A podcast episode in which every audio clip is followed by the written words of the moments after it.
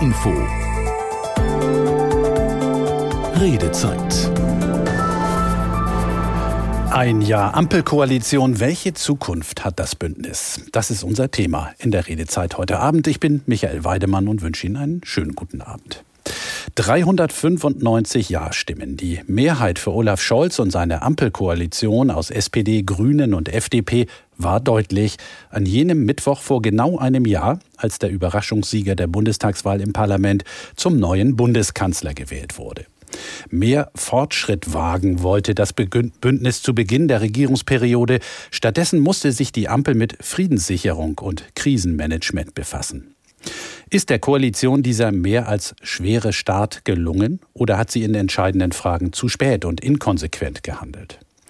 Wie erfolgversprechend sind die dennoch auf den Weg gebrachten Reformen in der Innen- und Sozialpolitik zum Beispiel, wie etwa das geplante neue Staatsbürgerschaftsrecht, die Erhöhung des Mindestlohns oder das Bürgergeld?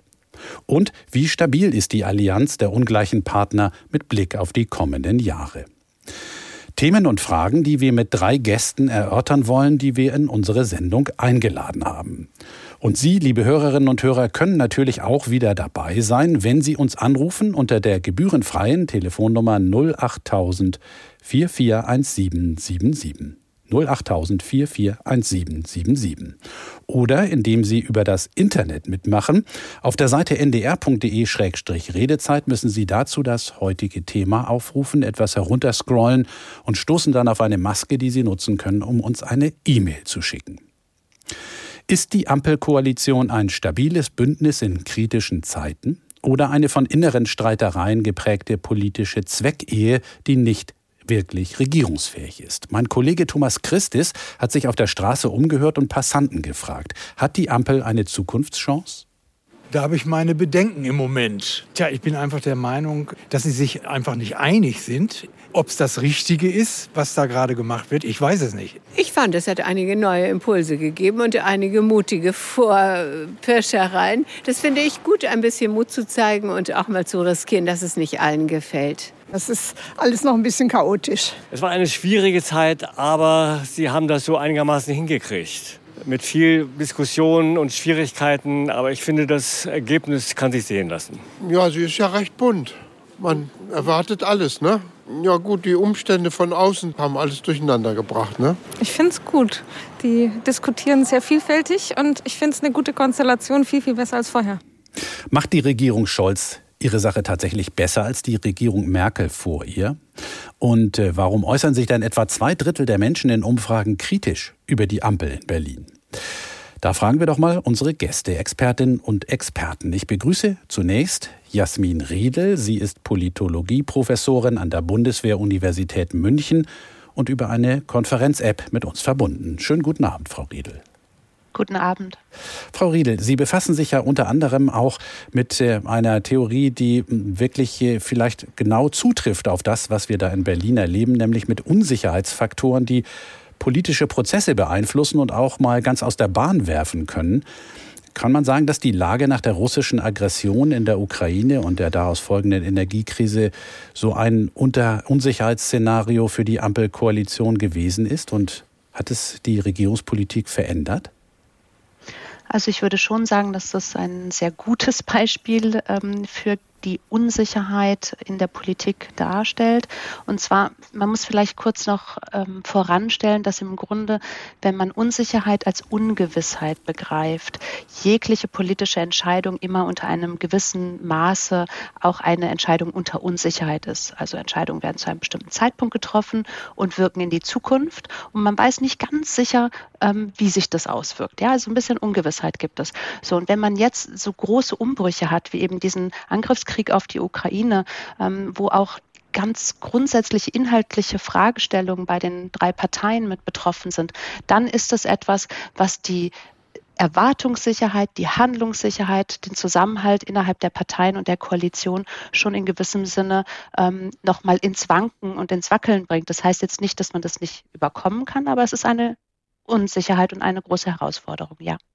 Kann man sagen, dass äh, eigentlich jede Regierung mit so einer Konstellation rechnen muss, auch wenn diese jetzt ganz besonders drastisch und dramatisch war? Oder ist das wirklich eine historische Ausnahmesituation aus Ihrer Sicht? Ja, ich glaube, es kommt ein bisschen darauf an, aus welcher Perspektive man jetzt auf diese Frage schaut, die Sie gestellt haben, weil ähm, Unsicherheitsfaktoren gibt es immer und im Grunde sehen wir uns jetzt seit Jahren in so einem dauerhaften Krisenmodus. Und solche Krisensituationen, die verstärken einfach auch die Unsicherheit und die Herausforderungen für politische Entscheidungen. Insofern ist es in dem Sinne nichts Neues für die aktuelle Regierungskoalition, aber ähm, es ist einfach mit dem mit dem Angriffskrieg auf die Ukraine sind andere Herausforderungen nochmal verbunden, als es bei, der, ähm, bei dem Beginn der Corona-Pandemie beispielsweise war oder bei der Wirtschafts- und Finanzkrise. Also es sind andere Inhalte, aber was an Problemen sozusagen für den Zusammenhalt und auch die Zusammenarbeit und die Entscheidungsfindungsprozesse innerhalb von einer Koalition bedeutet, da würde ich schon sagen, gibt es Parallelen. Dass die Lage historisch kritisch war, ist also auch äh, ja, in verschiedenen politischen Lagern unbestritten. Ob die Regierung damit angemessen, vielleicht sogar erfolgreich umgegangen ist, das ist natürlich umstritten. Und äh, dann ist da ja noch die Darstellung des Ganzen in den Medien. Unser zweiter Gast heute Abend, Professor Helmut Scherer, forscht und lehrt am Institut für Journalistik und Kommunikationsforschung an der Hochschule für Musik, Theater und Medien in Hannover. Und er sitzt in der niedersächsischen Landeshauptstadt in einem Studio des NDR und ist so mit uns verbunden. Schönen guten Abend, Herr Scherer. Guten Abend. Herr Scherer, in den Kommentaren der Medien, aber auch in der Berichterstattung, da kommt die Ampelkoalition ja besonders schlecht an, muss man feststellen. Spiegeln sich da die wirklichen Fehler der Regierung und auch die Wahrnehmung in der Bevölkerung oder übertreiben wir Journalistinnen und Journalisten die tatsächliche Verfassung der Koalition? Na, Journalisten sind schon immer ein bisschen nörgelig und mäklig gegenüber Politik. Und das trifft auch in diesem Fall sicherlich zu. Und nicht immer ist diese Kritik, die notwendig ist auf der einen Seite, denn Journalismus soll uns auf Fehler aufmerksam machen, aber nicht immer ist diese Kritik wirklich fair und sachgerecht. Kollegin hat ja angesprochen, dass man unter Unsicherheit handelt in der Politik. Und das heißt auch, dass eine gut gemeinte Sache auch mal schiefgehen kann. Hinterher ist man dann immer klüger und wenn man dann als Journalismus hingeht und diese Sachen von ihrem Ende her immer kritisiert, dann sollte man immerhin dazu sagen, dass vielleicht damals, als die Entscheidung getroffen war, die sinnvoll gewesen ist. Und der Journalismus fokussiert sehr, sehr stark auf die Prozesse der politischen Entscheidungen. Und dann hat er so eine seltsame Vorstellung, dass diese Entscheidungen harmonisch getroffen werden müssten. Also wir haben das ja auch bei ein paar Interviewansagen gehört. Die streiten, die setzen sich auseinander, da geht's manchmal durcheinander. Aber das ist vollkommen normal. Hier sind drei Partner, die haben unterschiedliche ideologische Grundlagen. Die streiten, Streit gehört zur Demokratie dazu und das sollte man nicht so negativ bewerten. Dass das äh, für uns als Journalisten so ein attraktives Feld ist, das ist ja völlig klar. Aber es hat ja auch wirklich Auseinandersetzungen in der Koalition gegeben. Ich denke da zum Beispiel äh, an die Frage, ähm, wie viele Kernkraftwerke sollten wie lange weiterlaufen und die Art und Weise, wie zum Beispiel zwischen FDP und den Grünen das Ganze ausgetragen wurde, zum Teil ja auch öffentlich, ähm, oder auch die Reaktion der Grünen dann auf den schon gefundenen Kompromiss äh, zur Benzinpreisdeckelung. Ist das nicht doch tatsächlich auch ein Anzeichen dafür, dass es nun so harmonisch in der Koalition nicht läuft und dass das weit über das Maß von, ich sag mal, politischem Tagesgeschäft hinausgeht, was da in Auseinandersetzungen läuft? Ich sage erstmal, sind wir froh, dass die CSU nicht dabei ist. Da geht es ja manchmal noch deutlich handfester zur Sache. Und Harmonie ist kein Wert für Politik. Also warum sollten die harmonisch sein? Die sollen sich auseinandersetzen die sollen auch sagen, wo sie Gegensätze haben. Die dürfen auch ruhig mal das Gegenüber anrüpeln. Man muss halt miteinander trotzdem am Ende zu einer Lösung kommen, auch wenn es dann manchmal ein Basta-Wort eines Kanzlers bedarf. Mhm. Ja, das äh, wollen wir noch mal im Laufe der Sendung auch weiter vertiefen. Uns interessiert natürlich, was Sie meinen, liebe Hörerinnen und Hörer. Ist äh, das, was wir da erleben in der Regierung, im Regierungsalltag, äh, ein Zeichen für eine gesunde Debattenkultur oder äh, ein Anzeichen dafür, ähm, dass äh, die Regierung nicht wirklich funktioniert und möglicherweise in der Zukunft auch vor Problemen steht? Bei mir im Studio ist unser dritter Gast, von, im Studio hier von NDR Info in Hamburg. Ich begrüße Alika Huntemann. Schönen guten Abend. Alicia? Alisa. Alisa, Verzeihung, Alisa Runtemann. Kein Problem, schönen guten Abend. Sie ist stellvertretende Landesvorsitzende der Jungsozialisten in Hamburg. Er vertritt also zum einen die größte der drei Regierungsparteien, aber sie gehört als Funktionärin der SPD-Jugend natürlich auch zu deren internen Kritikern, jedenfalls in einigen Fragen. Frau Huntemann, öffentlich streiten sich vor allem Grüne und Liberale und zwingen sich dann oft zu diesen ungeliebten Kompromissen. Aber auch wenn es um die SPD in dieser Hinsicht etwas ruhiger ist, äh, in der Sache haben ja auch die Sozialdemokraten manche Forderungen abschwächen müssen oder aufgeben müssen. Äh, ist der Preis des Regierens aus Sicht einer Jungsozialistin nicht doch ziemlich hoch? Also ich würde sagen, Kompromisse einzugehen ähm, gehört auf jeden Fall dazu. Und wir Jusos sind immer an dem Punkt zu sagen, ähm, wir möchten äh, in dem Punkt tatsächlich immer noch mehr haben und äh, fordern auch noch mehr. Und ähm, für mich äh, ist diese Regierung eine sehr progressive Regierung, eine sehr fortschrittliche Regierung. Ich habe ähm, Schröder kaum mitbekommen, da war ich sehr klein. Ich bin mit Merkel aufgewachsen, 16 Jahre und habe ähm, jetzt in dieser in dieser Konstellation das erste Mal und natürlich auch mit mit Hilfe von von uns Jusos, die mittlerweile 50 äh, Abgeordnete in der Fraktion stellen. Ähm, natürlich, äh, ja, fühle ich, fühle ich auf jeden Fall sehr, dass wir eine sehr progressive Regierung haben und bin da auch sehr, sehr glücklich drüber. Hm. Lass uns mal an einem Beispiel das Ganze nochmal etwas näher äh, beleuchten. Die äh, der Streit um das Bürgergeld ähm, ist zwar dann innerhalb der Koalition nicht umstritten gewesen, aber es ist der Union gelungen, der Opposition da massive Abstriche durchzusetzen. Ähm, ist das ein Zeichen für eine gesunde Demokratie aus Ihrer Sicht oder zeigen sich da auch die Grenzen dessen, was die Ampel überhaupt erreichen kann? Ähm, Grenzen zeigen sich in dem Fall schon. Ähm, ich habe in dem Fall jetzt auch gerade speziell, um das Bürgergeld äh, anzusprechen, natürlich aber auch gesehen, Opposition darf und soll natürlich auch gegensprechen. Ähm, das war natürlich ein Punkt, was, was sehr was sehr gestört hat, dass es nicht durch den Bundesrat zunächst ging und dann in einer abgeschwächten Form zustande gekommen ist. Das hat, glaube ich, nicht nur mich, sondern auch viele andere ähm, in der Partei ähm, sehr ja, erschüttert auch in dem Moment, wie eine Partei tatsächlich Politik ähm, auf Rücken der Ärmsten und Schwächsten in unserer Gesellschaft macht. Und das äh, stört natürlich schon. Und ich persönlich muss sagen, dass das Ergebnis mir so in dem Fall natürlich nicht gereicht hat. Ich hätte mir mehr gewünscht. Nun ist ähm, eine Mehrheit, die man nicht mehr hat im Bundesrat, ja nichts Ungewöhnliches für eine Bundesregierung. Das hat es früher auch schon gegeben. Ähm, zum guten Regieren gehört natürlich auch immer sozusagen ein taktisch kluges Vorgehen um dann im Bundesrat doch irgendwie seine Ziele zu erreichen. Ist das in diesem Fall gelungen aus Ihrer Sicht? Es ist in dem Fall gelungen, dass wir das Bürgergeld durchgesetzt haben, dass ähm, wir Hartz IV hinter uns lassen. Das war ein Versprechen, was wir im Wahlkampf gegeben haben und wo wir jetzt auch sind. Und das finde ich gut. Ähm, aber ja, wie gesagt, also ich äh, bin nach wie vor nicht so damit zufrieden, dass zum Beispiel die Hürde Schonvermögens ähm, äh, äh, niedriger wurde, ähm, weil ich dann doch denke, dass Menschen, die, die ähm, in Arbeitslosigkeit geraten, aber jetzt sagen wir mal 20 Jahre gearbeitet haben, sich Geld angespart haben, natürlich auch das Recht haben, das Geld zu behalten. Und ähm, da war ich sehr, sehr erschüttert drüber, dass, dass da doch, ähm, also dass da dann von der CDU kam, dass das nicht gewünscht ist oder dass das niedriger sein soll. Hm. Die äh, Auseinandersetzung innerhalb der Koalition ähm, ist ein normales politisches Handeln, sagt Helmut Scherer.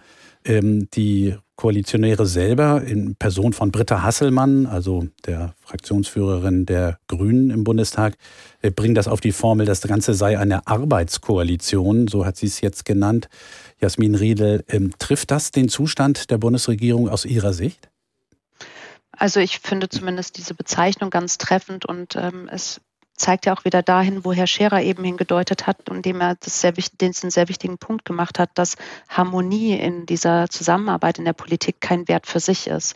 Und wir haben eine Dreierkoalition im Bund, die es so in dieser Form noch nicht gab. Die drei Akteure, ähm, die natürlich auch noch unterschiedliche Parteianteile und Interessen in ihrer jeweiligen Partei irgendwie bündeln müssen, wollen dann in einer Koalition zusammenarbeiten, dass man da vielleicht auch pragmatisch ist im Sinne von, wir sind hier eine Arbeitskoalition und nicht irgendwie eine Friede, Freude, Eierkuchen-Koalition, wo alle ständig einer Meinung sind, finde ich, ist eine treffende Bezeichnung, wenn sie das so gemeint hat, ja. Hm.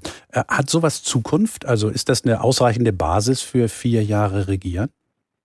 Die Frage ist eher umgekehrt, was sollte denn stattdessen die gemeinsame Basis sein, als dass man miteinander arbeitet und Dinge voranbringt. Und man muss auch zu zweit in einer Koalition Kompromisse machen. Also Frau Weidemann hat es ja auch, äh, Entschuldigung, Frau Huntemann hat es ja auch ähm, angedeutet, ähm, dass man vielleicht dann nicht das Maximum, den eigenen, wir sagen Policy-Idealpunkt sozusagen, den inhaltlichen Idealpunkt erreichen kann, sondern Kompromisse machen muss. Und wenn man zu dritt ist, muss man eben noch ein bisschen mehr Kompromisse machen. Aber was ist denn die Alternative? Hm. Ja, das ist die Alternative. Das äh, fragen wir Sie, liebe Hörerinnen und Hörer. 08000 441777 ist die Nummer, die Sie anrufen müssen, wenn Sie mitmischen wollen in unserer Sendung heute Abend. Das hat zum Beispiel getan Walid Sarif aus Buchholz in der Nordheide. Schönen guten Abend. Schönen guten Abend. Vielen Dank äh, für die Möglichkeit. Äh, ich freue mich sehr, über, diese, äh, über dieses Thema äh, meine Beiträge zu liefern. Und zwar, mein Thema ist, ich würde das, äh, das gesamte Thema Ampelkoalition abschichten. Erstmal grundsätzlich ist ein sehr gutes Zeichen, dass wir in Deutschland in der Lage sind, verschiedene Parteien, verschiedene Progmat, äh, Pro, äh, äh Programme quasi durch Wählerwillen gezwungen werden, zusammen zu reagieren, um eine gute Politik zu machen. Grundsätzlich ist das für mich ist ein großer Wert. Was, den, äh, was die Tagespolitik anbelangt, wünsche ich mir eine deutlich ko konkretere, realitäts, ähm, äh, Kommunikation, angefangen mit dem Kanzler bis zu den Ministerien. Also ich habe manchmal das Gefühl, dass, wir, dass äh, die Ampelkoalition sehr kompliziert kommuniziert und da teilweise den Eindruck äh, äh, erweckt, dass sie wirklich die Bindung zu den Wählern verloren hat. Mhm. Vielen Dank. Ähm, äh, Herr Sarif, was, wir reden ja jetzt viel über sozusagen den, den Stil in der Regierung, ähm, sozusagen das Handwerk. Wenn Sie auf das gucken, was da beschlossen worden ist in den vergangenen Monaten, wie würden Sie das bewerten? Ich meine, die Krise, die wir hier haben, die ist beispiellos. Ja, das ist vielleicht äh, wir hätten solche Worte wären dann vor zwei Jahren etwas abgedroschen, aber ist beispiellos. Und alles, was man äh, beschlossen hat, ist auf Sicht fahren. In einem Jahr werden wir bestimmt über die Gesetze äh, auch mal anders denken, wie in der Corona-Zeit. Von daher finde ich äh, so äh, Themen wie äh, Gaspreisdeckel, Energiedeckel überhaupt, finde ich wichtig als eine wichtige, also wichtiges Signal auch an die Gesellschaft, dass die Regierung hier entsprechend was unternimmt. Aber ich, man muss trotzdem den Mut haben, Tagespolitik zu machen, aber auch Akzente für die nächsten zwei, drei Jahre zu setzen. Das fehlt mir aktuell. Mhm. Sie haben angesprochen, äh, die schwierige Kommunikation ähm, innerhalb der Bundesregierung, aber auch nach außen. Helmut Scherer, das ist Ihr Fachgebiet. Mhm. Ähm, das, was gemeinhin vor allen Dingen über Olaf Scholz gesagt wird, dass er da einfach ein massives Defizit hat, teilen Sie die Auffassung? Also ich finde nicht, dass diese, Ko äh, diese Koalition jetzt schwieriger kommuniziert, als das frühere getan haben. Sicherlich ist Scholz kein Kommunikationstalent, aber das war Angela Merkel auch nicht. Und wenn wir an Helmut Kohl, wir Älteren kennen ja noch Helmut Kohl zurückdenken, damit verglichen sind die heutigen Politiker ja alle fast kommunikative Genies. Also ich sehe nicht, dass das so viel komplizierter geworden ist. Es, ist. es wirkt vielleicht etwas komplizierter dadurch, dass eben drei Parteien immer zu hören sind mit unterschiedlichen Akzentsetzungen dass manches an diesen Diskussionen auf dem offenen Markt ausgetragen wird und nicht in der, hinter verschlossenen Türen, macht die Sache vielleicht auch komplizierter. Aber ich finde, unter Gesichtspunkt der Transparenz ist dies eigentlich positiv zu bewerten. Alisa Untermann, aus Sicht der SPD, also von innen, wie betrachten Sie das? Sehen Sie das mit Sorge? Ähm, tatsächlich würde ich da gerne auch drauf eingehen, weil ich glaube, dass ein, es ist ein grundsätzliches Problem, dass die Kommunikation nach außen zu den Bürgern von der Politik einfacher werden sollte. Und damit meine ich ähm, nicht inhaltlich ein, einfacher, sondern auch sprachlich. Ähm, Bärbel Bass hatte das ähm, an, bei ihrer Antrittsrede. Die Bundestagspräsidentin. Die Bundestagspräsidentin, genau, hatte das bei ihrer Antrittsrede auch gesagt, dass sie dass sie möchte und es auch fördern möchte, dass die Sprache ähm, nach außen einfacher ist und auch nahbarer an den Menschen. Und ich denke, dass man auch dann ähm, viel mehr Menschen aktiviert, ähm, sich ähm, ja, sich zu beteiligen und aber auch wählen zu gehen. Ich meine, das Problem haben wir auch immer noch, dass die Wahlbeteiligung nicht so hoch ist, wie, wie wir uns sie wünschen. Und ähm, da ist auch ein großer Punkt natürlich auch innerhalb der Parteien. Ich finde, ich persönlich finde die Kommunikation, sie könnte mehr sein, auch von unserem Kanzler. Das muss ich auch sagen. Er ist jemand, der, das kennen wir auch aus Hamburg, er war hier der erste Bürgermeister. Er ist jemand, der lange nachdenkt, bevor er vor die Kamera tritt, bevor er spricht. Er hat einige Themen, die er ähm, spät angesprochen hat, wie zum Beispiel die Proteste jetzt auch im Iran, wo viele gesagt haben, da muss jetzt mal was kommen. Aber wenn er das dann macht, dann äh, macht er das auch richtig und dann wird es auch deutlich. Aber dieses, ähm, ähm, was gerade eben angesprochen wird, diese Kommunikation nach außen, sollte meiner Meinung nach noch einfacher für die einzelnen Bürger und Bürgerinnen des Landes sein. Mhm.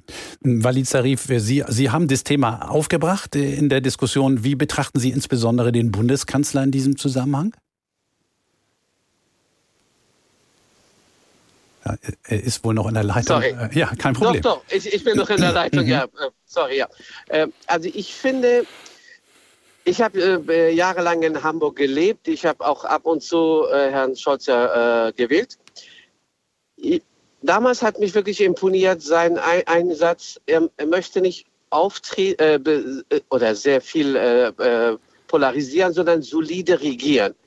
Der Teil fehlt mir aktuell. Also ich glaube schon, dass er besonnen reagiert und äh, das gefällt mir persönlich gerade in diesen äh, krisenhaften Situationen äh, sehr. Aber er müsste genau auf Augenmerk auf das Thema solide Regierung, solide Kommunikation und aber auch den Mut zu haben, jetzt schon die Weichen für die Zukunft zu stellen. Also das sind vielleicht etwas plakative Worte, aber ich finde, so, solche Themen wie Transformation der Gesellschaft und der Wirtschaft, da müssen wir deutlich eher anfangen, damit wir nicht in die gleiche Problematik reinlaufen wie beim Thema ähm, äh, Umwelt- und Energiepolitik. Hm. Ähm, die Auffassung, dass äh, diese Auseinandersetzungen eigentlich eher ein gutes Zeichen sind, äh, das teilen auch einige unserer ähm, Mail-Adressaten hier. Da hat zum Beispiel geschrieben Barbara Fusting aus Göttingen, wenn immer nur beklagt wird, auch ganz massiv in den Medien, dass die Regierung nur streitet, dann bewerte ich das positiv, denn um gute Lösungen und einen möglichst breiten Konsens muss man ringen und streiten. Und äh, es gibt andere Mails, die auf die Rolle der einzelnen Parteien eingehen äh, und auf die besondere äh, kritische Lage. So schreibt zum Beispiel Stefanie Prothmann, noch keine Regierung musste sich so kurz nach Bildung der Koalition mit so vielen Problemen auseinandersetzen. Hut ab für das schnelle Umdenken und Handeln in der Regierung. Was sich in der Krise aber zeigt, die FDP ist fehl am Platz. Sowohl die SPD, insbesondere aber die Grünen, mussten von ihrer Parteiüberzeugung mehrfach abrücken, um das Land zu stabilisieren. Einzig die FDP verharrt auf ihren Positionen, sieht die Gefahren nicht, die vermehrt auch durch den Klimawandel drohen und verhindert sämtliche notwendigen, notwendige Vorhaben. Ähm, zwar nicht den Klimawandel, aber den Streit um äh, die Waffen für die Ukraine.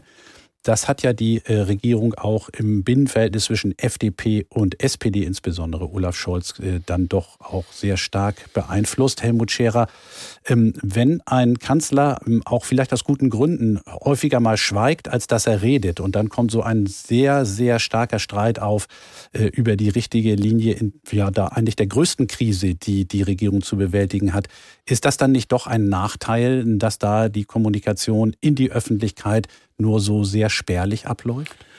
Ja, ich würde ja dafür plädieren, dass mehr Kommunikation in die Öffentlichkeit läuft und dass es noch offensichtlicher gestritten wird äh, und noch deutlicher gestritten wird. Aber da steht sicherlich auch der persönliche Stil von Herrn Scholz dagegen. Äh, man muss halt, wie gesagt, in diesem Zusammenhang sehen, es ist eine komplexe innenpolitische Situation weil wir erstens mal eine Dreierkoalition haben und es ist die herausforderndste außenpolitische Situation, in der wir stehen. Und dann ist es, glaube ich, eher eine Naturellfrage, ob man mit Schnellschuss reagiert und äh, schnell, das ist natürlich eine schlechte Metapher jetzt hier, äh, schnell äh, Argumente rausbringt oder ob man lieber etwas bedächtiger argumentiert. Was davon jetzt besser ist, würde ich nicht äh, bewerten wollen. Es ist ja auch nicht so, dass der Kanzler immer wieder hingehen kann und sagen, so Kinders, wir machen es jetzt, wie ich es sage. Also immer wieder den Basta-Kanzler herauszukehren, ist auch nicht äh, der Weisheit letzter Schluss. Mhm. Wenn denn die Koalition aber zu Kompromissen kommt, dann äh, hätte wahrscheinlich einer seiner Vorgänger oder Vorgängerin von Olaf Scholz das wahrscheinlich höchstpersönlich dann auch als Erfolg verkauft. Auch da hält sich Olaf Scholz häufig zurück. Jasmin Riedel, ist das äh, aus Ihrer Sicht ein Nachteil für die äh, gesamte Koalition oder ähm, ist es ganz in Ordnung, wenn die einzelnen Parteien jeweils das als Erfolg verkaufen, was sie selbst durchgesetzt haben? Ich glaube, also mein Eindruck ist eher, dass das äh, positiv ist, gerade damit nicht sozusagen der Kanzler als äh, die eine zentrale Person so sehr im Vordergrund steht, sondern dass die anderen Koalitionspartnerinnen und Koalitionspartner auch die Möglichkeit haben, sich zu präsentieren, zu scheinen sozusagen in ihrer Funktion. Ich würde eher vermuten, dass das ein, ein Pluspunkt ist und das mit dazu beiträgt, dass die Koalition und die einzelnen Akteure ähm, das auch im Zweifelsfall dann auch mal mittragen, wenn er dann auf den Tisch haut. Ein Jahr Ampelkoalition. Welche Zukunft hat das Bündnis? Fragen wir heute Abend in der Redezeit. Jetzt folgen noch einmal Nachrichten hier auf NDR Info. Danach haben Sie wieder das Wort, liebe Hörerinnen und Hörer. Rufen Sie an, kostenfrei unter 08000 441777 oder schicken Sie eine E-Mail ndr.de-redezeit.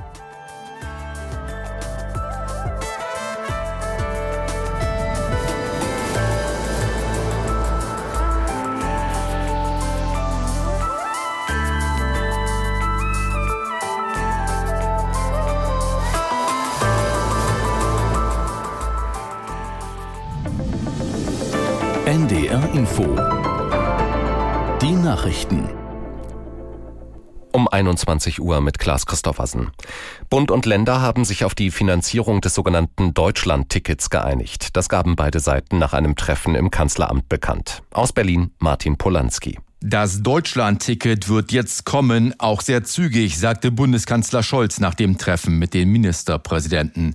Sie haben sich darauf verständigt, dass Bund und Länder die tatsächlichen Kosten des Tickets im kommenden Jahr jeweils zur Hälfte tragen. Unklar ist aber noch, wann genau das Ticket eingeführt wird. Die Verkehrsminister der Länder streben den 1. April des kommenden Jahres an. Bundesverkehrsminister Wissing hat die neuen Proteste der Gruppe Letzte Generation an Flughäfen kritisiert. Der FDP-Politiker warf den Teilnehmern kriminelle Machenschaften vor. Wirtschaftsminister Habeck sieht inzwischen die Akzeptanz der Klimaproteste in Gefahr. Anhänger der Gruppe Letzte Generation hatten heute früh den Zaun des Münchner Flughafens überwunden und sich auf einer Start- und Landebahn festgeklebt. Am Berliner Flughafen blockierten Klimaaktivisten ein Vorfeld. In ganz Deutschland sind am Vormittag Warnmittel und Anlagen getestet worden. Das Bundesamt für Bevölkerungsschutz und Katastrophenhilfe bewertete das Zusammenspiel der einzelnen Systeme als Erfolg. Aus Bonn Merte Burmeister. Tatsächlich haben Handys, die eine Warnung über das neu installierte Cell Broadcast System empfangen haben, deutlichen Lärm gemacht. Aber nicht alle Menschen haben eine solche lautstarke Warnung bekommen.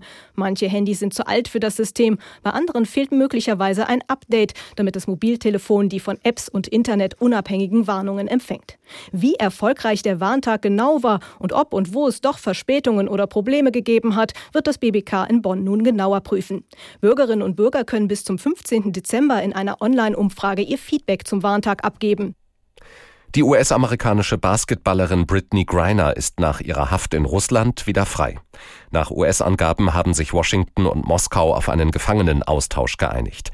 Für Griner wurde demnach in den USA ein russischer Waffenhändler aus dem Gefängnis entlassen. Die zweimalige Olympiasiegerin Griner saß seit Monaten in einer Strafkolonie in Russland in Haft. Sie war an einem Moskauer Flughafen festgenommen worden, weil sie Cannabisöl in ihrem Gepäck gehabt haben soll. Soweit die Meldungen. Das Wetter in Norddeutschland. Meist trocken, im Osten Schnee oder Schneeregen, minus zwei bis plus drei Grad. In der Nacht stark bewölkt, örtlich etwas Schnee, Glätte möglich, Tiefstwerte von plus einem bis minus sechs Grad. Morgen neblig, fast überall trocken, gebietsweise noch etwas Niederschlag. Die Höchstwerte liegen zwischen minus einem und plus fünf Grad. Und die weiteren Aussichten. Am Sonnabend ist es trocken, an der Nordsee kann es vereinzelt Schauer geben. Die Temperaturen liegen zwischen minus einem und plus drei Grad. Und das waren die Nachrichten. NDR Info Redezeit ein Jahr Ampelkoalition. Welche Zukunft hat das Bündnis? Darum soll es heute Abend gehen. Durch die Sendung begleitet sie Michael Weidemann. Ich stelle ihn noch mal kurz unsere Gäste vor. Da ist Jasmin Riedel, Politologie-Professorin an der Bundeswehr-Universität München. Helmut Scherer vom Institut für Journalistik und Kommunikationsforschung an der Hochschule für Musik, Theater und Medien in Hannover, ebenfalls Professor, und Aliza Huntemann, stellvertretende Landesvorsitzende der Jungsozialisten in Hamburg. Handwerklich miserables Regierungshandeln wirft Friedrich Merz der Bundesregierung vor. Die an der Koalition beteiligten äh, Parteien sehen das naturgemäß völlig anders. Sie sehen den Streit und die Auseinandersetzung um sachliche Fragen eigentlich als völlig normales Regierungshandeln an. Wie sehen das Sie, liebe Hörerinnen und Hörer? Wie sehen das Bürgerinnen und Bürger in Norddeutschland? Mein Kollege Thomas Christis hat in Hannover ein paar Menschen auf der Straße gefragt, Machen die Ampelkoalition und Olaf Scholz ihre Sache eigentlich besser oder schlechter als die Vorgängerregierung? besser als davor in den festgefahrenen Zeiten mit Angela Merkel. Ich finde es sehr gut, dass wir eine andere Regierung haben und dass die auch mal andere Themen ansprechen und sich anders organisieren. Und ich habe auch das Gefühl, die sind ehrlicher. Ich erlebe sie etwas emotionaler. Ja, es ist schwierig genug, ne, was zurzeit so alles im Umlauf ist an Themen. Haben sich nicht die beste Zeit ausgesucht, aber es wird nicht anders. Die FDP ist ja ein bisschen vogelwild. Naja, dass sie querschießen, aber ja, ich glaube, die anderen machen es ganz gut. Ja, gut. Man kann jetzt nicht von vornherein gleich immer alles niederreden, aber trotzdem. So ein bisschen mehr Anstrengung wäre auch nicht schlecht in diese Richtung. Ich bin der Meinung, es klappt nicht so richtig. Einmal Wirtschaft und auch Soziales und insbesondere Schulen und so Weiterbildung, Fortbildung und so weiter. Also da ist noch ein bisschen Luft, da kann noch einiges passieren. Ja, es ist schwierig, ne? weil eben nichts richtig klappt, weil die sich zerstreiten jedes Mal, wenn irgendwas ansteht.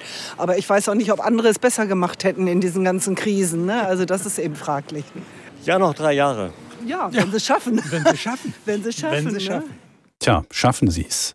Hält diese Koalition die drei Jahre durch bis zur nächsten Bundestagswahl? Was meinen Sie? 08000 441777 ist die Telefonnummer, die Sie wählen müssen, wenn Sie uns Ihre Meinung oder auch Ihre Analyse zur Bundesregierung sagen wollen. E-Mails nehmen wir natürlich auch weiter gerne entgegen unter ndr.de-redezeit. Aber wir haben ja auch fachkundige Gäste in unserer Runde. Und äh, die Frage, wenn jetzt äh, diese ganzen Krisen einigermaßen eingedämmt sind, geregelt sind, ähm, dann ist ja diese extreme Unsicherheitslage oder Ungewissheitslage, Jasmin Riedel, ähm, nicht mehr so hm, drastisch äh, vielleicht vorhanden, wie sie es in den vergangenen Monaten war. Wie verändert dann wieder so eine Rückkehr zum, ich sag mal, normalen Regierungsgeschäft äh, aus äh, Ihrer wissenschaftlichen Analyse heraus eigentlich das Regierungs Regierungshandeln und Erhöht das die Chancen oder minimiert es eher die Chancen, dann auch tatsächlich die Legislaturperiode durchzuhalten? Also zunächst einmal habe ich jetzt nicht den Eindruck oder ich, ich, würde aufgrund der aktuellen Situation und Lage nicht vermuten, dass die Koalition nicht bis zum Ende der Legislaturperiode hält. Wenn sich die aktuellen multiplen Krisen tatsächlich abschwächen sollten in nächster Zeit, also sowohl Ukraine-Krieg, Energiekrise, Geldpreiskrise und so weiter. Also das, was ich eben auch schon meinte, dass wir so überlappende und in sich verwobene Krisen haben. Also angenommen, es würde tatsächlich dazu kommen, dass sich das wieder so ein bisschen in ruhigere Fahrwasser begeben würde. Und Sie sehen an meinem Konjunktiv, ich bezweifle das tatsächlich, ähm, weil ich eher vermute, dass wir da noch ähm, einige Nachwirkungen entsprechend haben werden und es noch eine ganze Zeit lang so sein wird, dass die aktuelle Koalition ja de facto von den Umständen so richtig ja getrieben wird und wir genau dieses Problem haben, dass Dinge nicht abgearbeitet bearbeitet werden können. Also Herr Sarif hatte es ja eben angesprochen, er würde sich eigentlich wünschen, dass man so ein bisschen eine Perspektive für die nächsten zwei Jahre auch hätte oder eben auch in den Beiträgen, also Digitalisierung, Frage von Schulen und Bildung. Ja, das dem könnte man sich allen, all diesen Punkten könnte man sich besser widmen, wenn man eben nicht in diesem akuten Krisenbehebungsmodus wäre.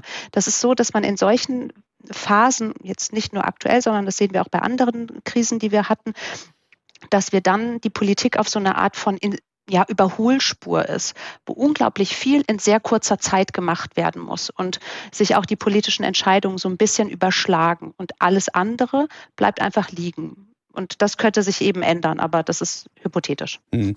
Da ist es ja schon fast überraschend, äh, was dann alles doch noch auf den Weg gebracht worden ist. Wir haben es ja eingangs der Sendung schon ja. erwähnt. Also Erhöhung des Mindestlohns, Bürgergeld, mhm. die, die BAföG-Sätze und ähnliches. Ähm, Alisa Untermann, aus Sicht einer Sozialdemokratin, würden Sie trotzdem sagen, da wäre mehr drin? Ja, also auf jeden Fall ist noch mehr drin, aber für die Zeit und auch, ähm, wie gesagt, also das haben wir jetzt ja schon mehrfach angesprochen, die Ampelregierung ist vor einem Jahr ähm, gestartet und äh, zwei, drei Monate später, am 24.02. bricht äh, ein Krieg aus, in dem äh, Russland die Ukraine angreift und alles steht Kopf. Wir sind irgendwie immer noch in der Pandemie. Anfang des Jahres war sie auch noch mal mehr deutlicher da, als sie jetzt schon ist. Ähm, die hat ja ist nach wie vor nicht weg. Und ähm, ja, und trotzdem und trotz all der Krisen, die wir haben, und das sind irgendwie einige, haben wir in dieser, in diesem Jahr sehr viel auf den Weg gebracht, was wir in der, in der, in dem Wahlprogramm auch gerade in der SPD versprochen haben. Wie der Mindestlohn zum Beispiel auf 12 Euro erhöht wurde und gleichzeitig eben auch die, die Mindestvergütung von 520 Euro, die vorher bei 450 Euro war. Ähm, dann haben wir eine BAföG-Reform, ähm, wo ich natürlich, ich selber zwar nie studiert, ähm, war also nie auf BAföG angewiesen, kenne natürlich aber in meinem Freundeskreis viele, die BAföG beziehen. Und ähm, gerade dieser Punkt, dass es elternunabhängiger ist, finde ich eine, eine riesen, riesen Geschichte, weil es doch auch bei vielen Menschen gibt, die vielleicht die Möglichkeit hätten, von ihren Eltern unterstützt zu werden finanziell, aber vielleicht gar nicht so unbedingt das Verhältnis haben oder gar nicht so die Unterstützung haben, eine akademische Laufbahn zu machen, dann doch jetzt die Chance haben. Und da sind wir auch bei dem Thema Bildung und Weiterbildung, dass da ein großer Schritt gemacht wurde. Ähm, ich muss auch natürlich, natürlich natürlich als, als Frau auch sagen, dass ich wahnsinnig glücklich darüber bin, dass wir den Paragraphen 219a gestrichen haben. Auch das war eine Forderung, die wir auch schon gerne hätten in einer großen Koalition gemacht, aber es hat nicht funktioniert mit der CDU zusammen. Und da, und das sind einige der Punkte, die jetzt kommen und die über die Entlastungspakete können wir sicherlich auch im Laufe des Abends auch noch sprechen. Aber auch da Kindergelderhöhung, Rentenanstieg, ähm, es ist einiges passiert in einem Jahr trotz, trotz der Krisen. Mhm. Ich ahne, Helmut Scherer, dass Sie das nicht völlig anders sehen, aber würde trotzdem von Ihnen gerne wissen wollen, wo wären dann trotzdem Sollbruchstellen innerhalb dieser Koalition? Also äh, ich würde gerne erst noch was zu dem ersten Thema äh, sagen, weil das Problem, das die Regierung zurzeit hat, und das erklärt doch ein, zu einem Teil ihre schlechten Umfragewerte, ist, dass diese Dinge, die wichtig sind, die versprochen waren, die Fortschritte darstellen, in der Wahrnehmung kaum da sind, weil eben die Ukraine-Krise das alles überlastet und vor allen Dingen die mit der Ukraine-Krise verbindenden Energiekrise. Sollbruchstelle für die Koalition ist meines Erachtens die FDP, weil sie am ehesten Warnsignale halt aus der Wählerschaft empfangen hat, dass man mit ihr nicht so zufrieden ist. Eben Niedersachsen ist die FDP nicht mehr im Landtag. Und da wird irgendwann mal dann die Frage losgehen, kostet uns die Koalition mehr, als sie uns am Ende einbringt und müssen wir aus Selbstschutz irgendwie versuchen, aus dieser Koalition herauszukommen. Da sehe ich das größte Potenzial darin, dass die Koalition auseinanderbrechen könnte, wobei ich am Ende, da stimme ich der Kollegin zu, auch nicht glaube, dass sie das tut. Hm. Was für strategische Möglichkeiten hätte denn die FDP, die Zufriedenheit in ihrer potenziellen Wählerschaft äh, wieder aufzubauen? Ja, das ist ja das, was sie, was sie versucht, dass sie zum Beispiel bei bestimmten Themen äh, den, äh, beim Bürgergeld sagt, eben, da muss die Eigenverantwortung gestärkt werden und da muss eben müssen bestimmte Dinge rein. Unglücklich finde ich jetzt die Geschichte mit der Staatsbürgerschaft, dass sie sich da ein bisschen querstellen, weil ich weiß nicht, ob das wirklich ihr Klientel bedient. Aber genau das sind die Punkte, also dass man hin und wieder äh, dazu kommen muss, auch Fußspuren zu hinterlassen in der Gesetzgebung und nicht nur groß darüber zu reden. Aber das ist dann auch eine Frage, wo man eben die, die drei Koalitionspartner sich austarieren müssen. Man muss eben auch dem anderen mal etwas gönnen, auch wenn es gegen die eigenen Interessen gehen kann. Hm. Das passiert ja tatsächlich auch in verschiedenen Fragen. Äh, setzt sich mal die eine oder mal die andere Partnerin durch in der Regierung. Ähm, aber ein wichtiges äh, FDP-Thema sind ja die Finanzen. Und äh, das Problem der FDP ist, dass sie zum einen die Staatsfinanzen gerne konsolidieren würden, das heißt eigentlich keine neuen Schulden aufnehmen, nun aber haben einsehen müssen, dass das in dieser Lage nicht anders geht. Und dann sind es gleich äh, Volumen, die ja wirklich weit über das hinausgehen, was man normalerweise in, in Verschuldung äh, dann im Bundeshaushalt dann tatsächlich umsetzt. Ähm, ist das für die FDP möglicherweise ein, was die Regierung angeht, Existenzproblem? Das könnte eins werden, aber ähnliches haben wir auch bei den Grünen, weil ja auch die Klimawende unter diesen ganzen Dingen leidet, weil wir jetzt wieder Terminals ausbauen oder ausgebaut haben, damit wir wieder fossile Brennstoffe mehr äh, verbrennen können, um andere fossile Brennstoffe zu ersetzen, die Laufzeitverlängerung der Kernkraftwerke. Die Krise fordert alle auf ihren unmittelbaren Feldern heraus. Auch die SPD in der Sozialpolitik. Die Frage ist, und da sind wir wirklich bei Kommunikation, wie kann man es dann glaubwürdig machen, dass man das Ganze dann noch mit Augenmaß handelt, dass man die eigenen grundsätzlichen Ziele vor der Krise nicht aus dem Blick verliert. Das gelingt aus meiner Sicht den Grünen derzeit besser, als es der FDP gelingt. Hängt vielleicht aber auch ein bisschen damit zusammen, äh, dass Baerbock und auch Habeck einfach einen anderen Kommunikationsstil pflegen, als Lindner das tut. Mhm. Also sind wir wieder beim Kommunikationsthema. Ja. Ähm, es ist bei mir eine berufliche Sache, dass ich da drauf komme. Naheliegenderweise. Äh, Jasmin Riedel, äh, äh, Sie betrachten zum Teil jedenfalls äh, das Regierungshandeln auch aus kommunikativer Sicht. Aber ähm, wie gesagt, ich hänge ganz gerne an Ihrer Theorie der, der ähm, Ungewissheitsfaktoren.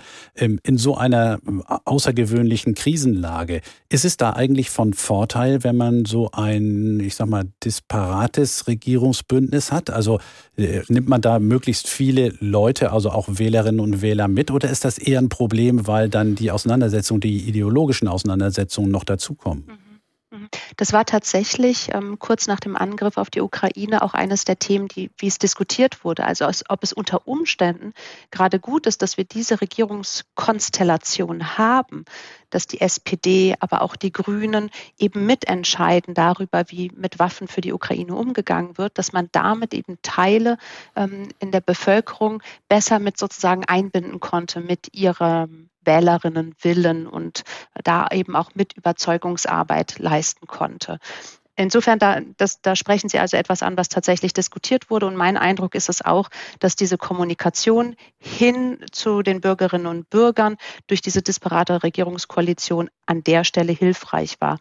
Interessanterweise ist es so, wenn wir in andere Krisen äh, auch hineinschauen oder auch beim ukrainischen, beim Angriffskrieg auf die Ukraine in die Frühphase, immer in den Frühphasen von akuten Krisen sehen wir eigentlich einen, ich nenne das so, parlamentarischen Burgfrieden.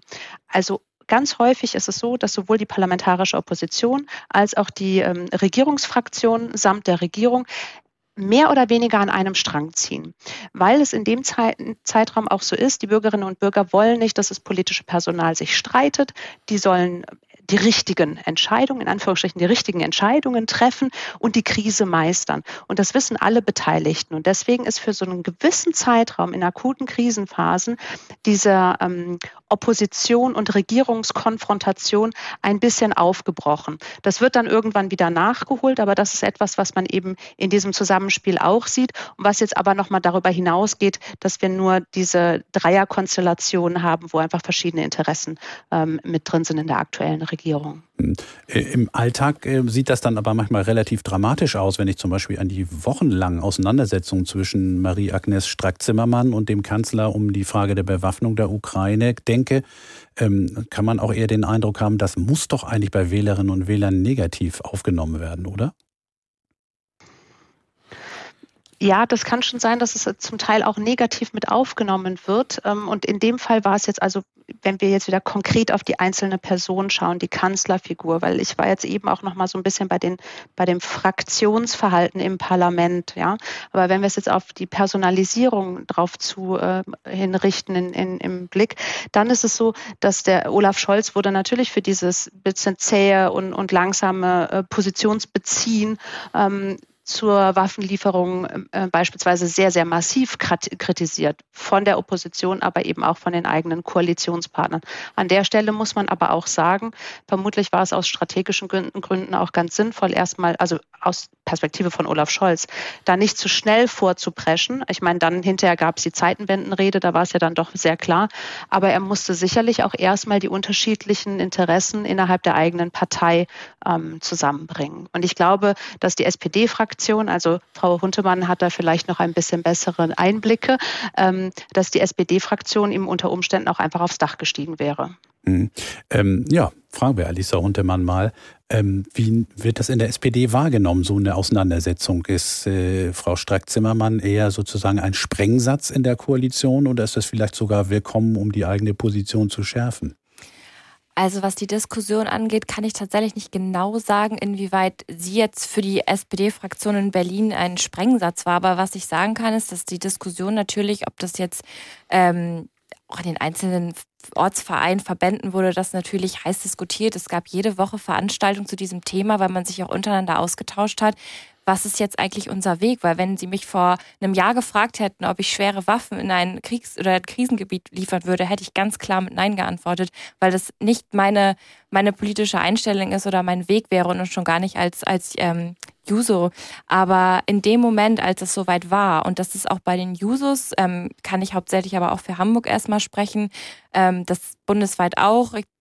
Weiß, Jessica Rosenthal hat gegen das Sondervermögen gestimmt. Ähm, es gab da aber, es waren nicht viele Users, die dagegen gestimmt haben. Es war tatsächlich dann auch in dem Punkt zu sagen, dieses Land verteidigt Demokratie, Demokratie, die wir leben und da müssen wir jetzt unterstützen und auch Waffen liefern. Und ich hätte mir persönlich früher gewünscht, dass Waffen geliefert werden. Mhm. Das heißt, ich höre da auch eine gewisse gelinde Kritik an Olaf Scholz und der SPD, dem SPD-Teil der Bundesregierung heraus. Ja, oder? das war tatsächlich auch ähm, diesen Punkt, den ich auch jetzt im Zuge der Iran-Revolution gesagt habe, dass von Olaf Scholz da recht spät was kam, aber dann kam was und dann kam richtig was und das war genau wie mit seiner Rede zur Zeitenwende. Es war lange eher still und jeder hat gefragt, es stand ja nun auch in den in Zeitungen, wo ist eigentlich der Kanzler? Sagt er da irgendwie was zu? Und dann kam diese Rede und dann sitzt man davon und denkt so, ja, genau das ist das, was ich eigentlich jetzt schon länger hören wollte, aber gut, dass er es jetzt gesagt hat und richtig gesagt hat. Also ich bin da ein ja. bisschen anderer Meinung. Diese Waffenlieferung an die Ukraine, dieses mehr oder minder sich einmischen in diesen Krieg, ist ein dramatischer Bruch mit unserer äh, Tradition, mit unserer politischen Tradition. Es ist ein dramatischer Bruch mit der pazifistischen Tradition der SPD und der pazifistischen Tradition der Grünen.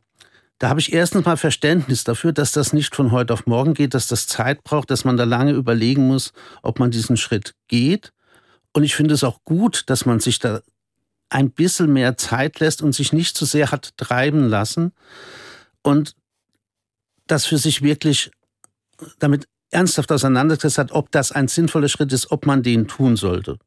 Wir sind uns sicherlich alle einig, dass das am Ende ein sinnvoller Schritt war, aber es war ein schwieriger Schritt und einen schwierigen Schritt macht man nicht von heute auf morgen. Ich fand damals die Presse, die Medien insgesamt eher verstörend mit ihrer Begeisterung dafür, dass man schwere Waffen äh, jetzt sofort in die Ukraine liefern sollte, mit ihrer geringen Differenzierung in dieser Fragestellung.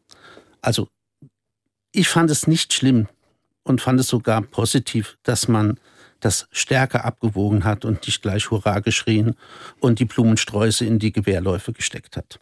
Mhm.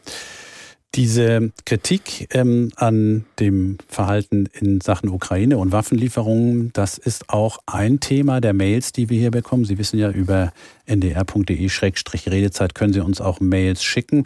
Schreibt zum Beispiel Ludger Gaillard aus Göttingen. Die Ampel ist ein politisches Zweckbündnis, das entstand und zusammengehalten wird durch den Willen, unbedingt die CDU-CSU-Herrschaft nach 16 Jahren zu beenden. Ein derartiges widersprüchliches Konglomerat steht in der großen Gefahr des Scheiterns, jedenfalls an den eigenen Zielen.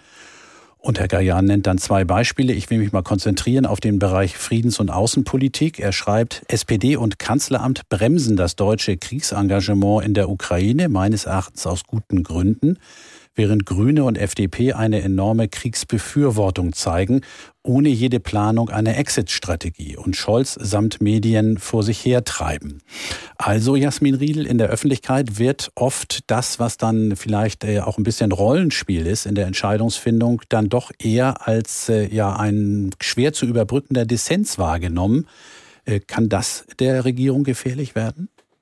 Mhm. Also ich denke gerade noch ähm, drüber nach, über die, die Wortmeldung, also dass jetzt die, ähm, die Grünen und die FDP sozusagen diesen Krieg da so kriegsbegeistert sein. Also ähm, den Eindruck habe ich jetzt öffentlich an, an der Stelle nämlich nicht so deutlich.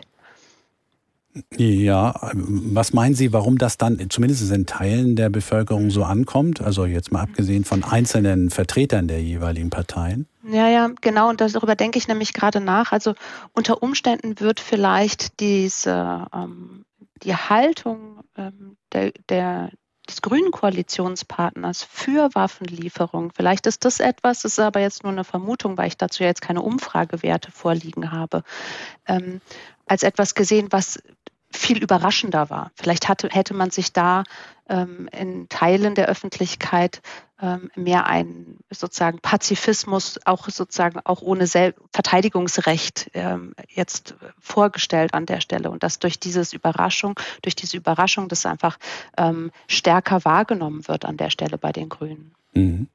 Wir haben weitere Mails, ähm, aber Sie wissen, Sie können sich natürlich auch telefonisch an der Sendung beteiligen. 08000 441777 ist die Telefonnummer. Geschrieben hat uns Mark Heidorn aus Norderstedt und er äh, trifft ein paar Aussagen über einzelne Vertreter in der Bundesregierung, schreibt zunächst mal, die Regierung ist mit guten Vorsätzen gestartet und wurde dann gezwungen, den aktuellen Geschehnissen folgen zu müssen. Ich finde es unfair, wie streckenweise mit den Entscheidungen und Beratungen umgegangen wird. Man darf nicht vergessen, wer denn 16 Jahre lang so ziemlich jedes der aktuellen Probleme verursacht oder nicht bearbeitet hat, die Union. Ich würde es sehr fair finden, wenn man der Regierung wenigstens die Chance geben würde, zum Regierungsalltag zu kommen. Und ich gestehe, da habe ich etwas verwechselt, denn ein anderer Hörer hat geschrieben, der sich mit einzelnen Ministern auseinandersetzt, Sascha Apel aus Hamburg. Einige Minister, allen voran die Verteidigungs- sowie die Innenministerin, sind für ihre Aufgaben völlig ungeeignet. Frau Lamprecht ist eine beispiellose Fehlbesetzung in jeder Hinsicht und in der aktuellen Lage ist das ziemlich beunruhigend. Und Frau Faeser scheitert schon daran, die Bevölkerung vor den kriminellen Auswüchsen der sogenannten letzten Generation zu schützen. Positiv muss man erwähnen, dass Frau Baerbock und Herr Habeck insgesamt gute Arbeit machen. Das muss ich auch als Nicht-Grüner anerkennen. Die beiden haben deutlich mehr Rückgrat und Profil als der Kanzler und retten so halbwegs das Erscheinungsbild dieser Regierung. Alisa Huntermann, da sind wir wieder beim Erscheinungsbild. Ähm, ich würde mal vermuten, dass Sie die äh, Bewertung der einzelnen Minister nicht unbedingt so teilen, oder? Nein, die teile ich nicht so. Und was bei Frau Lambrecht auch von Anfang an immer die Kritik war, war äh, Punkt eins, dass sie weiblich ist und Punkt zwei, dass sie äh, nie in der Bundeswehr war oder Teil der Bundeswehr war. Ich weiß nicht jetzt alle Verteidigungsminister der letzten Jahre, aber so richtig in der Bundeswehr war da, glaube ich, niemand. Und ähm, wäre da jetzt eine männliche Person gewesen, wäre die Kritik auch so nicht aufgekommen. Ich eine Verteidigung oder eine Bundeswehr oder die, die oberste Person der Bundeswehr zu sein, nach 16 Jahre kaputt sparen, ist, glaube ich, nicht die einfachste Aufgabe. Und so von Anfang an in der Kritik zu stehen, ist sehr unfair, zumal die Kritikpunkte für mich einfach nicht, nicht gut sind, um die nach außen zu tragen. Was Frau Feser angeht, Frau Feser hat auf jeden Fall unfassbar gut gestartet und ich kann mich auch noch daran erinnern, als im Februar die Gedenkveranstaltung zu den Terroranschlägen in Hanau war. Da hat sie unfassbar gut gesprochen und auch ähm, sehr nah mit den, mit den Familien der Opfer gesprochen. Sie hat natürlich auch gerade bei uns Jusos mit ihrem, mit ihrem einen Tweet etwas Unruhe ausgelöst, in dem sie von Begrenzung ähm, an den Balkanroute gesprochen hat für geflüchtete Menschen. Ähm, was nach wie vor nicht so ganz klar ist, wie sie das so richtig gemeint hat, ob es wirklich um Begrenzung von Menschen geht, die eben nicht aus der Ukraine flüchten, sondern aus, ähm, sagen wir mal, arabischen Staaten. Ähm, genau, das, das ist, hat natürlich ein bisschen für Unruhe gesorgt. Trotzdem stelle ich sie nicht in Frage und finde nach wie vor, dass sie äh, als Innenministerin einen, eine Arbeit macht, beziehungsweise weil ich noch nicht so ganz schlau daraus geworden ist, wie sie das nun gemeint hat mit diesem Tweet, ähm, dass ich doch zufrieden bin, zumindest bis zu dem Zeitpunkt. Angerufen hat uns Johanna Weimann aus Haffkrug. Schönen guten Abend. Hallo. Wie nehmen Sie denn die Regierung wahr? Ähm, ich fange mal ein bisschen hinten an. Ich bin in eine CDU-Familie hineingeboren worden. Ich bin jetzt schon 70 und habe bin nach Hamburg gezogen dann ähm, und habe diese Zweitwohnung hier. Ähm, ich habe zum ersten Mal die SPD quasi gewählt, diese äh, Herrn Scholz, weil wir uns ja für den Bundeskanzler entscheiden mussten. Und ähm, wenn ich Revue passieren lasse, was ich so alles kennengelernt habe im Laufe der ganzen CDU-Geschichte, dann muss ich sagen, ich bin positiv überrascht. Ich bin froh, dass ich so gewählt habe. Mhm. Können Sie das also an einzelnen Entscheidungen oder Entwicklungen noch festmachen? So Einzelne Entscheidungen. Ähm, das, äh, ich, ich finde, diese Dreierkombination ist gar nicht verkehrt. Mhm. Und äh zuerst, zuerst habe ich gedacht, oh Gott, oh Gott, oh Gott, Frau Baerbock, und, hm, hm, hm, hm. aber verliebt waren wir natürlich alle äh, in Herrn Habeck hätten ihn, glaube ich, auch sehr gerne als Kanzler gesehen. Und ähm, aber ich bin wirklich überrascht, wie alle drei ihre, ihre Aufgaben ihre Aufgaben bewältigen. Mhm. Also ähm, Annalena Baerbock ist ja vor allen Dingen eben auch in den Ukraine-Krieg äh, als Diplomatin mit verwickelt. Wie ja, schlägt hinein. sie sich da? Mhm. Also äh, mit einigen Sachen, na klar, das hätte ich, hätte ich anders gemacht, aber ich stecke ja nicht drin. Mhm. Ich finde, wenn man in dieser, in diese, als junge Frau, in diese Situation hineinkatapultiert wird und muss auch Entscheidungen treffen, natürlich mit äh, Beratern und mit allem drum und dran. Aber ähm, also da muss ich sagen, Respekt. Mhm. Wir gehen jetzt nochmal in die Nachrichten, dann melden wir uns gleich nochmal wieder zurück mit der Redezeit und dem Thema Ein Jahr Ampelkoalition. Welche Zukunft hat das Bündnis? Nutzen Sie doch die kurze Pause, um uns anzurufen und uns, wie Frau Weimann, Ihre Meinung zu sagen dazu, wie die Bundesregierung sich schlägt. 08000 441777 ist die Telefonnummer und E-Mails nehmen wir natürlich weiter gerne entgegen. NDR Info die Nachrichten. Um 21.30 Uhr mit Klaas Christoffersen. Bund und Länder haben sich auf Härtefallregelungen für kleine und mittlere Unternehmen in der Energiekrise verständigt. Das gab am Abend Bundeskanzler Scholz nach Beratungen mit den Ministerpräsidentinnen und Präsidenten der Länder bekannt. Auch der Bund-Länder-Streit über die Finanzierung des geplanten Deutschland-Tickets ist demnach beigelegt. Gut ist auch, dass wir andere Maßnahmen, die wir für die Zukunft unseres Landes in den Blick nehmen, jetzt weiter präzisiert haben, insbesondere was die Modernisierung des Nahverkehrs betrifft. Das Deutschland-Ticket wird jetzt kommen, auch sehr zügig. Und wir haben jetzt nun alle Hürden beseitigt, sodass die Verantwortlichen in den Ländern und den Verkehrsunternehmen jetzt alles daran setzen können, dass das auch schnell und zügig vorangeht. Bundeskanzler Scholz. Wann genau die neue Monatskarte für den Nahverkehr eingeführt werden soll, ist noch unklar. Sie soll aber bis spätestens 1. April kommen und 49 Euro kosten. Der bundesweite Warntag für einen Katastrophenfall in Deutschland ist wohl weitgehend positiv verlaufen. Das zuständige Bundesamt spricht von einem System, das gut funktioniert habe. Allerdings müssten noch Daten ausgewertet werden. Vermutlich gäbe es noch an der einen oder anderen Stelle Verbesserungsbedarf. Die Warnsysteme für den Katastrophenfall waren heute ab 11 Uhr bundesweit getestet worden, sei es per Sirene, per Smartphone oder über die Medien. Außenministerin Baerbock hat die Hinrichtung eines Demonstranten in Iran als menschenverachtend bezeichnet. Todesstrafen würden als Terrormittel eingesetzt, sagte Baerbock während eines Staatsbesuchs in Irland.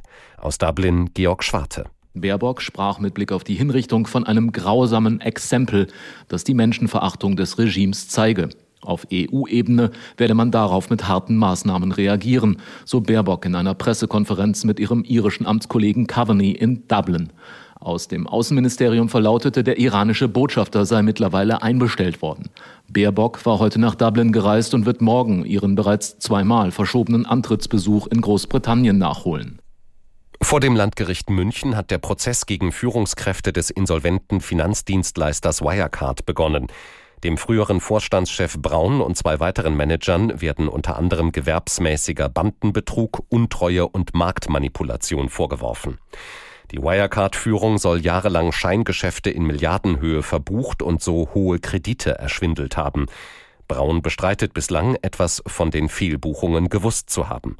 Für den Prozess sind zunächst 100 Tage angesetzt. Das Wetter in Norddeutschland. In der Nacht stark bewölkt, örtlich etwas Schnee, Glätte möglich bei Tiefstwerten von plus einem bis minus sechs Grad. Morgen neblig, fast überall trocken, gebietsweise noch etwas Niederschlag, Höchstwerte minus ein bis plus fünf Grad. Und die weiteren Aussichten. Am Sonnabend trocken, an der Nordsee Schauer, minus ein bis plus drei Grad. Das waren die Nachrichten. NDR Info Redezeit.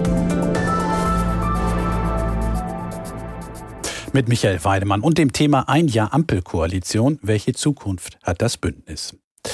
Vor den Nachrichten haben wir mit äh, unserer Hörerin Johanna Weimann gesprochen, die noch immer in der Leitung ist. Und in den Nachrichten haben wir zum Beispiel erfahren, dass das ja lange diskutierte Deutschland-Ticket nun endgültig kommen soll. Frau Weimann, ist das aus Ihrer Sicht eine, ähm, ein Erfolg? Sie wohnen ja auch in einem Ort, der, glaube ich, äh, im vergangenen Sommer durch das 9-Euro-Ticket ganz schön äh, überschwemmt worden ist, oder? Aber ich wohne so schön, also hier in dieser Zweitwohnung so schön, dass ich in einer halben Minute am Wasser bin, aber mitten im Park. Okay, und äh, würden Sie oder werden Sie das Deutschland-Ticket voraussichtlich nutzen? Ich denke schon. Mhm. Auf jeden Fall, weil ich das auch schön finde, immer wieder nach Hamburg zu fahren. Mhm. Ähm, das ist ja ein ähm, bisschen diskutiert worden, auch innerhalb der Koalition, ob der Preis so angemessen ist. Ähm, würden Sie sagen, dass äh, diese Summe, die da jetzt gefunden worden ist, ja auch in Kooperation mit den Bundesländern natürlich, ob das jetzt angemessen ist, also insofern ein Erfolg auch der Bundesregierung? Ja, ich finde das äußerst angemessen. Mhm. Und äh, würden Sie sich in dieser Hinsicht, so was Verkehrspolitik angeht, noch weitere Initiativen wünschen? Ja, ähm, äh, in puncto Verbindung würde ich mir das wünschen. Das heißt Ausbau zum Beispiel ja, des Nahverkehrs? Ausbau. Ja. Hier in Hafguck zum Beispiel gibt es einen Bahnhof, der ist so groß wie eine Bushaltestelle in Hamburg. Sage ich so immer so salopp. Aber es ist toll, dass es ihn gibt. Es soll ihn verlegt werden, man soll, will ihn verlegen und einige Sachen ändern. Aber ich finde es ganz wichtig, auch auf Punkto, äh, auch wegen des Klimas, dass äh, eben viel Bahn genutzt wird. Mhm. Ich finde es auch prima, dass in Kiel, ich habe in Kiel studiert, meine Kinder, mein Bruder, alle, wir haben alle in Kiel studiert. Ich finde es auch prima, dass, ähm, dass es in Kiel wieder eine Straßenbahn geben soll. Mhm. Also eine Verkehrswende wird gebraucht. Ähm, ich frage mal Alisa Huntemann, äh, die ja in der SPD auch verankert ist. Verkehrspolitik ist ein großes sozialdemokratisches Thema. Ähm, wie sieht die SPD da Chancen, ähm, ja, sozialdemokratische Forderungen in dieser Koalition durchzusetzen? Ja, also Verkehrspolitik gerade im, im, Ausbau des öffentlichen Nahverkehrs und Frau Weimann hat das doch gerade angesprochen mit den Verbindungen ist sehr wichtig für ganz, ganz viele Punkte. Einmal ähm, um die Energiewende zu schaffen, um ähm, mehr ähm, auf den ÖPNV zu kommen aber auch gerade was Ausbau angeht auf Länd in ländlichen Regionen. Also wir in Hamburg haben jetzt hier nicht die großen Schwierigkeiten von A nach B zu kommen. Kommt zwar auch immer ein bisschen drauf an, wo man wohnt, aber im Großen und Ganzen ist es recht einfach, hier von A nach B zu kommen. Wenn man aber schon weiter außerhalb guckt, zum Beispiel äh, die Buchholzerregion, in die Dörfer drumherum. Ähm, wenn man dann in Hamburg arbeitet und ohne Auto wird es schwierig. Und da muss ein Ausbau stattfinden. Und das ist wichtig natürlich auch in sozialen Punkten, dass äh, Menschen vielleicht sogar auch ähm, vor Ort arbeiten können, wenn, wenn sie besser von A nach B kommen. Also es hat so viele Punkte, die, die damit reinspielen. Und da finde ich es, ich habe mich auch wahnsinnig gefreut, dass es jetzt äh, endlich geschafft ist, dass die Finanzierung durch ist, dass das Deutschland-Ticket kommt. Ich hoffe, es kommt so schnell wie möglich. Das steht ja noch nicht fest. Aber gerade Verkehrspolitik, gerade öffentlicher Nahverkehr sind ja auch ganz uralte Juso-Forderungen, ähm, die wir haben. Und äh, das 9-Euro-Ticket war toll. Wir hätten uns natürlich den Preis etwas geringer gewünscht aus unserer Sicht, aber natürlich sind es auch Finanzierungsfragen, ganz klar. Ähm, aber ja, das ist, da sind ganz viele Punkte, die da wichtig sind. Mhm. 08000 441777 ähm, ist die Nummer, die Sie noch wählen können, auch um bei der Sendung dabei zu sein. Das hat Hartmut Hebmann aus Lemförde getan und den begrüße ich jetzt in unserer Sendung. Schönen guten Abend. Guten Abend, Herr Weidemann. Äh, ich wollte nochmal zurückkommen auf unseren Bundeskanzler Herrn Scholz. Äh, was im Großen und Ganzen bin ich mit ihm zufrieden. Was mir aber nicht gefällt, ist äh, seine Haltung zur Hilfe mit Waffen an die Ukraine. Und zwar folgendes. Immer wieder, es wird ja erwartet und auch erbeten, dass einmal die Luftabwehrangelegenheit Petrit und der Panzer Leopard 2, ist das richtig? Leopard 2, glaube ich, dass sie geliefert würden. Und äh, der Bundeskanzler sagt immer, nein, also das würde er nur in Absprache mit den Verbündeten tun. Nun sagt Herr Stoltenberg, er sei sogar signalisiert sehr stark, sogar er sei sogar dafür, dass Deutschland zum Beispiel den Panzer liefern würde. Mhm. Der NATO-Generalsekretär. Der NATO-Generalsekretär ja. Stoltenberg und auch die amerikanische Regierung signalisiert, ja, Deutschland hat da freie Hand, wir sind sogar dafür, dass es tut. Aber da tut sich nichts. Ich habe manchmal das Gefühl, was steckt dahinter? Ist eine gewisse Angst dabei bei Herrn, äh, bei Herrn Scholz? Er scheint äh, da nicht dran zu mögen. Als wäre es ein etwas Heißes für ihn, etwas, etwas, was ihm bange macht. Das, das verstehe ich nicht ganz. Das finde ich auch eigentlich zu zögerlich. Ist auch nicht ganz ehrlich, weil er immer wieder sagt, wir wollen alles tun, um der Ukraine zu helfen. Und die erwarten gerade diese Waffen. Und da sagt er, in Anführungsstrichen, nein. Mhm. Das verstehe ich nicht. Mhm. Das ist mein Punkt. Ja, das, äh, daraus wird ja tatsächlich eine etwas andere außenpolitische auch Philosophie deutlich, nicht nur verteidigungspolitisch äh, zwischen der SPD auf der einen Seite und den Grünen und weiten Teilen der FDP auf der anderen Seite. Ähm, Jasmin Riedel, ähm, ist das problematisch äh, für diese Bundesregierung? Ähm, da ist ja inzwischen ein Weg gefunden worden, um, um das praktisch zu lösen. Aber ähm, kann sowas ähm, die Grundstimmung in der Regierung so vergiften, dass das langfristig noch zum Sprengsatz wird? Also sagen wir mal so, es hätte ähm, zu einem Sprengsatz werden können. Es hätte Potenzial an sich, dass es äh, größere ähm, Komplikationen in der Koalition gibt. Aber es ist es ist ja nicht dazu gekommen. Also das Beispiel zeigt ja ganz im Gegenteil, dass diese ähm, zurückhaltende, vorsichtige Politik, die ja nicht Scholz als Person alleine verantwortet. Also es ist ja schon auch von der Regierung beziehungsweise von den Fraktionen in unterschiedlichem Maße. Ne, das haben Sie ja auch schon gesagt, dass das in der SPD dann vielleicht ein bisschen anders aufgefasst wird als bei der FDP.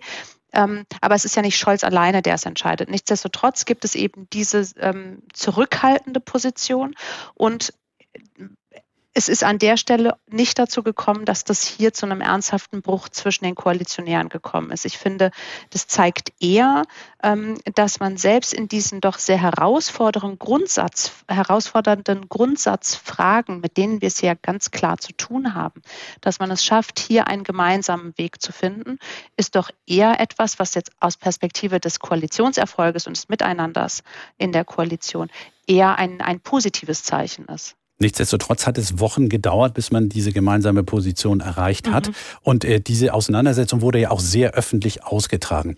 Helmut Scherer, ja. äh, mein Eindruck ähm, in den Medien war es, dass die Position schnell und viel liefern ähm, doch sehr viel deutlicher auch äh, ja, medial befördert wurde als die sehr nachdenkliche, zurückhaltende Haltung äh, der SPD und des Bundeskanzlers. Ähm, Habe ich da eine falsche Wahrnehmung oder kommen Sie zu einem ähnlichen Schluss?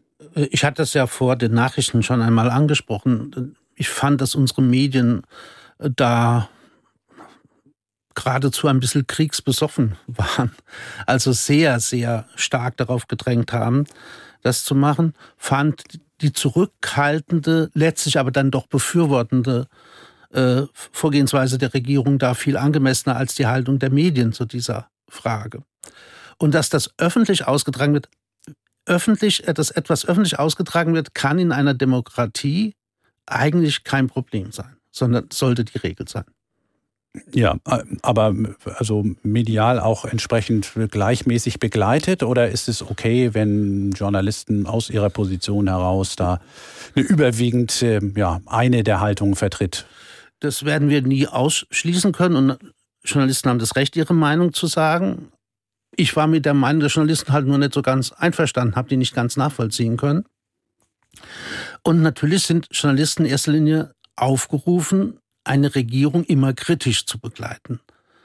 Aber kritisch zu begleiten und äh, sozusagen nach dem Haar in der Suppe zu suchen, das sind halt zwei unterschiedliche Dinge. Und es wird halt ein bisschen zu viel das Haar in der Suppe gesucht. Wenn ich mir jetzt hier zum Beispiel möchte mich eigentlich bei den Leuten bedanken, die hier geschrieben haben und hier rein telefoniert haben. Da habe ich eher eine größere Gelassenheit und eine größere Bereitschaft äh, mitbekommen, äh, diese Diskussionen, diesen diskursiven Stil der Regierung positiv zu bewerten. Eine stärkere Bereitschaft dazu, als ich die in den Medien wahrnehme. Mhm. Ähm, Herr Hebmann, Sie haben ja Ihre recht klare Meinung äh, auch geäußert. Ähm, haben Sie, ähm, also sagten auch, dass Sie es nicht ganz verstehen können, warum es also so eine zögerliche Haltung gegeben hat. Ähm, wo sehen Sie vor allen Dingen das Problem? Ähm, aus Ihrer Sicht hat da ähm, die SPD, hat das Kanzleramt dazu wenig tatsächlich erklärt, was Sie wollen? Oder vermuten Sie dahinter eher eine Politik, die Sie zum Beispiel nicht teilen würden? Äh, Grunde teile, habe ich immer die, die Position der SPD geteilt, aber auch der Grünen. Ich, äh, ich muss dann ganz kurz den Einwand machen. Der Herr, der eben gerade gesprochen hat, sprach auch von Waffen, äh, Waffenbesoffenheit oder sowas ähnliches. Das, das ist ein bisschen, liegt schon ein bisschen zurück. Äh, die, in der Ukraine sterben Menschen. In der Uk die Ukraine braucht jede Hilfe, die notwendig ist. Diese Hilfe könnten zum Teil auch aus Deutschland kommt, eben mit den Waffen, die ich angesprochen habe. Die wird ihnen verweigert. Polen kriegt Patriot ab, Flugabwehrgerät. Das wird aber eigentlich in der Ukraine gebraucht. Dahin kommt es nicht. Das wundert mich sehr. Das, dafür habe ich kein Verständnis, denn der Kanzler sagt ja, wir werden die Ukraine mit allem unterstützen, was sie benötigen. Das ist mein Kritikpunkt. Mhm. Und, und da verstehe ich ihn nicht ganz. Manchmal denke ich, da ist irgendeine Angst, die dahinter steckt. Aber ich kann es nicht begründen. Gut, das äh, können wir nur vermuten. Aber wir können auch mal kurz Alisa Huntemann fragen. Verstehen Sie den Kanzler da besser? Ja, also wenn ich über, über auf die Angst nochmal zurück, ich glaube, die grundsätzliche Angst ist natürlich, dass dieser Krieg sich, denke ich, ausweitet auf andere Länder, also zum Beispiel die baltischen Staaten oder Polen. Es war ja die, die, die Meldung, die wir hatten, äh, mit dem Angriff, das ist ja jetzt nicht so gewesen, wie es am Anfang gedacht wurde, aber dass Russland tatsächlich da irgendwie die Polen angegriffen hat, das war dann am Ende nicht so. Aber die Angst ist da und die Angst ist sicherlich bei den Regierungschefs, so wie Olaf Scholz, da, dass sowas passieren kann. Und ähm, da, und ich würde auch nochmal zu der, zu der Waffenlieferung kommen, die ich teile die Meinung, das habe ich ja auch eingangs schon gesagt, dass Waffenlieferung auch von schweren Waffen sinnvoll und notwendig ist für die Ukraine aus Berichten, ich, wie gesagt, ich bin keine Verteidigungsexpertin, aber ist auch mein Stand, dass Deutschland nicht wirklich so viel zur Verfügung hat und ein Teil natürlich auch für die Ausbildung der Soldaten und Soldatinnen in Deutschland bleiben muss. Und äh, das natürlich auch ein im Hinblick auf die letzten 16 Jahre Verteidigungspolitik äh, seitens der CDU äh, nicht dazu geführt haben, dass wir so super viel Material haben. Hm. Gut, ähm, das Thema soll ja sozusagen die Bewertung der Regierung sein. Ähm, gehen Sie davon aus, dass oder haben Sie Verständnis dafür, dass es Teile auch durchaus der SPD-Sympathisanten gibt, die an der Stelle die Regierung kritisieren? Ja, das denke ich schon. Also ich glaube schon, dass es, wir haben natürlich auch Menschen in der Partei, die sagen, dass das nicht in Ordnung ist, aber das ist ein sehr geringer Teil, ein wirklich sehr geringer Teil. Und äh, deswegen bin ich auch der Meinung, dass der, der, der auf jeden Fall der überwiegende Teil äh, da, da mitgeht und auch äh, das befürwortet. Und wie gesagt, also man, so lange sind andere Kriege in, in, in Europas Nähe nicht weg. Wenn ich jetzt zum Beispiel an den Kosovo-Krieg denke, wo der Eingriff dann der NATO auch dazu geführt hat, dass es irgendwie vorbei war. Und äh, wenn man sich mit Menschen unterhält, die das ähm, durchgemacht haben, ich habe nämlich zufällig Freunde, ähm, die davon berichtet haben und die natürlich jetzt auch bei diesem Krieg in der Ukraine sehr stark und sehr, also natürlich auch Teile der SPD sind, aber auch sehr stark am Anfang davon gesprochen haben, dass das wichtig und notwendig ist, weil wir da eben unsere Demokratie mitverteidigen. Mhm. Unser nächster Hörer ist Nils Andersen aus Itzehoe. Schönen guten Abend. Ja, guten Abend. Nils Andersen, Itzehoe. Ich wollte noch einmal auf die Verkehrspolitik zurückkommen, die von der jetzigen Ampelregierung gemacht wird. Da wurde im Koalitionsvertrag vereinbart, dass über große Verkehrsprojekte wie Autobahnen, Bundeslandstraßen noch einmal ähm, gesprochen wird mit Umweltverbänden, Wirtschaftsverbänden und Verkehrsverbänden. Äh, dieses Ansinnen oder diese, dieses Vorhaben wird offensichtlich jetzt von Verkehrsminister Wissing äh, nicht mehr eingehalten. Er hat in Schleswig-Holstein, also wurde berichtet, dass er äh, die A20 oben in Schleswig-Holstein und Niedersachsen auf jeden Fall bauen, wird bauen äh, lassen. Ähm, da wünsche ich mir von der Regierung doch, dass sie sich an die Koalitionsvereinbarung hält Und äh, bekanntermaßen sind die Grünen äh, nicht für diese, dieses Projekt, das extrem klimaschädlich ist und verkehrspolitisch auch nicht notwendig äh, ist. Ja, da wünsche ich mir auch einen starken Kanzler, der diesen Dialogprozess auf jeden Fall ähm, veranstaltet und ähm, seinen Verkehrsminister da auch ähm, quasi ja dazu bringt, sich daran zu halten. Mhm. Die, das ist ja nicht der einzige verkehrspolitische Streitpunkt innerhalb der ähm, Koalition.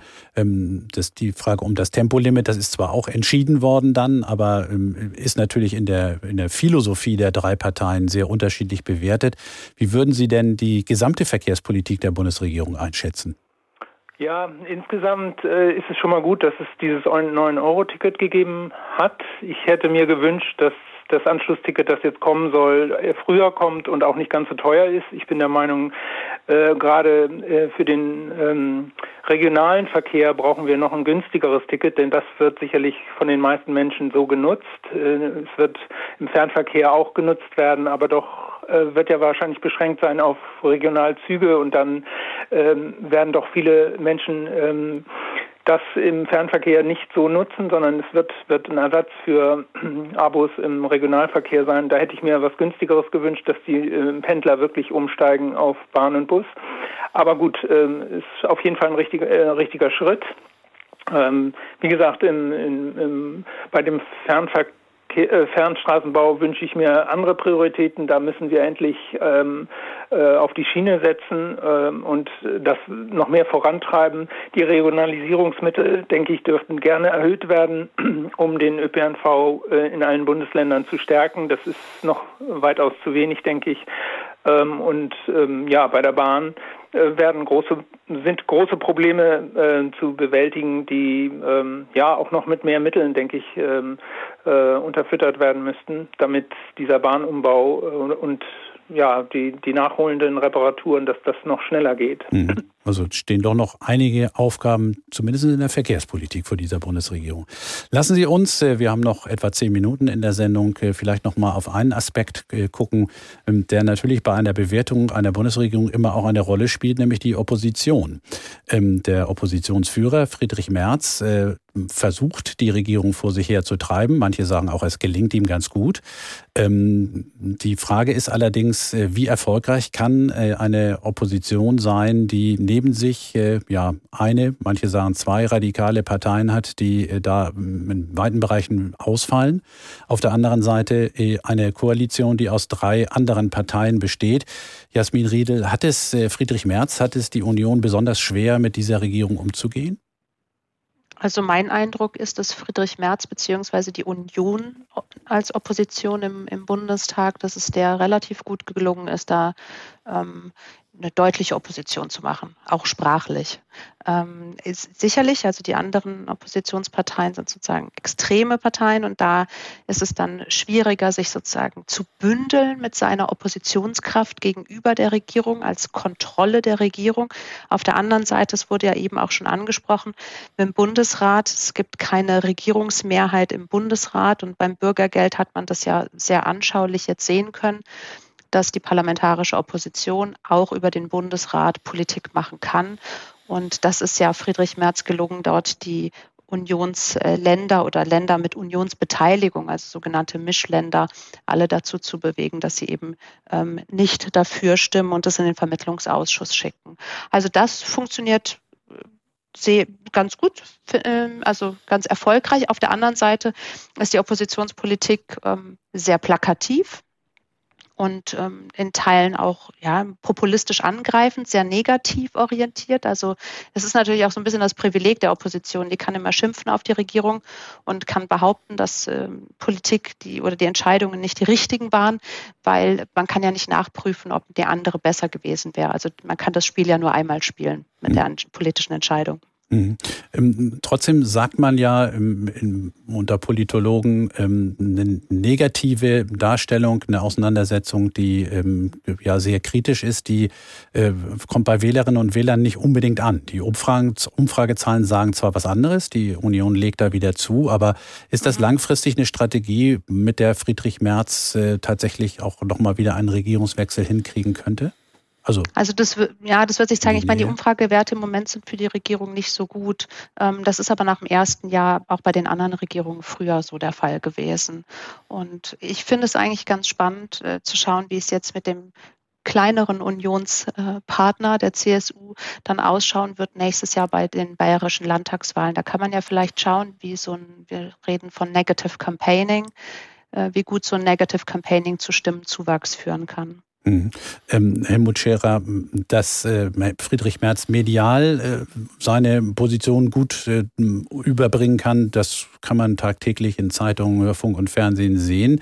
Ähm, wie würden Sie die Wirkung auf äh, Leser, Hörer und äh, Zuschauer einschätzen? Ja, das ist wie immer, das hängt halt davon ab, ob man der Regierung oder der Opposition zuneigt. Viele in der Regierung, die den Regierungsparteien zuneigen, werden ihn ablehnen. Und ich glaube nicht, dass er da große Punkte machen wird. Er wird sicherlich äh, vor dem Hintergrund dessen, dass viele Menschen halt vor der Situation Angst haben und er dann sagt, da muss man sich mehr drum kümmern, um die Ängste der Menschen. Da wird er sicherlich Punkte machen. Wie nachhaltig das ist, das ist noch eine Frage.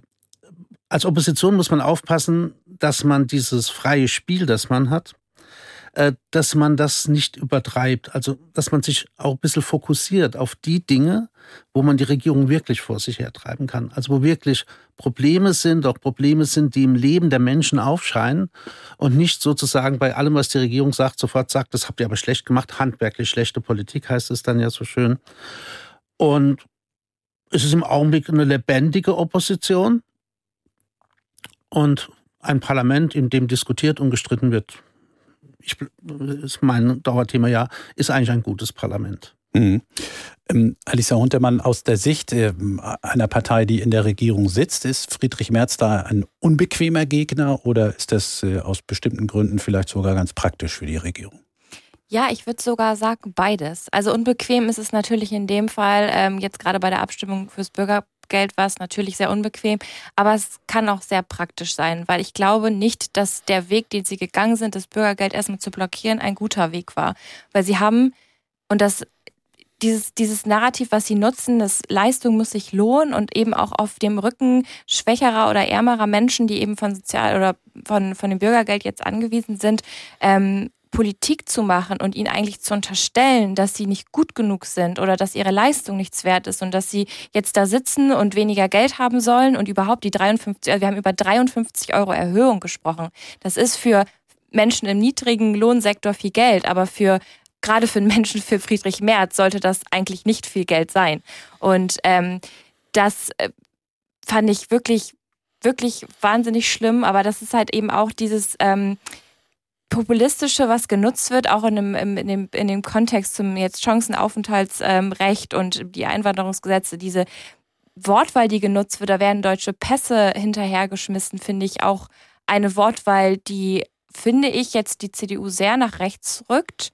Ähm, und ja, also ich, es kann uns nützen und es kann uns aber auch nur nützen, wenn wir aus daraus auch was machen. Und zwar nicht nur sagen, wir haben jetzt das Bürgergeld und Menschen, die arbeiten, in dem Punkt vergessen, weil ich glaube, das ist das Narrativ, was die CDU gerade nutzt, dass ja, ihr kümmert euch jetzt um die Leute, die nicht arbeiten. Und was ist aber denn mit den Menschen, die ihr 40 Stunden Schichten schieben. Und das sollte man ganz klar auseinanderhalten, dass, die, dass wir Fachkräftemangel haben, dass wir Menschen haben, die mehr verdienen müssen in ihren Jobs. Das ist völlig klar, dass da gerade ein Problem besteht. Das hat aber in dem Zweifel nichts mit den Menschen zu tun, die keine Arbeit haben. Und das sollte man nicht verbinden. Und da sollte man auch ganz klar sagen, das eine ist das Problem, wir müssen die Löhne erhöhen und die Leistung, die 40 Stunden natürlich anrechnen. Und das andere ist, Menschen, die in einer Notlage sind, trotzdem zu unterstützen und nicht fallen zu lassen. Also man sieht, es gelingt Friedrich Merz zumindest äh, die Argumentationsketten zu schärfen, ja, denn genau, sie müssen ja. sich mit ihm auseinandersetzen.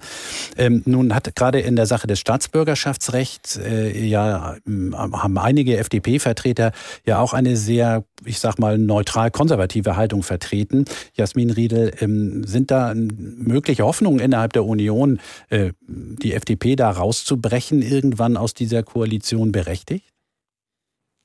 Also noch nicht berechtigt, aber das ist ja genau das, was Herr Scherer eben mit der Sollbruchstelle angemerkt hat. Da hat er ja gesagt, dass das, dass die FDP eben eine sein könnte. Und ja, die Union schaut immer so ein bisschen auch dahin, wie kann sie die FDP vielleicht so doch ein bisschen auf, sein, auf ihre Seite locken. Und es gibt Anteile in der FDP, programmatische Anteile in der FDP, die mit den Positionen der CDU, CSU sehr, sehr stark übereinstimmen.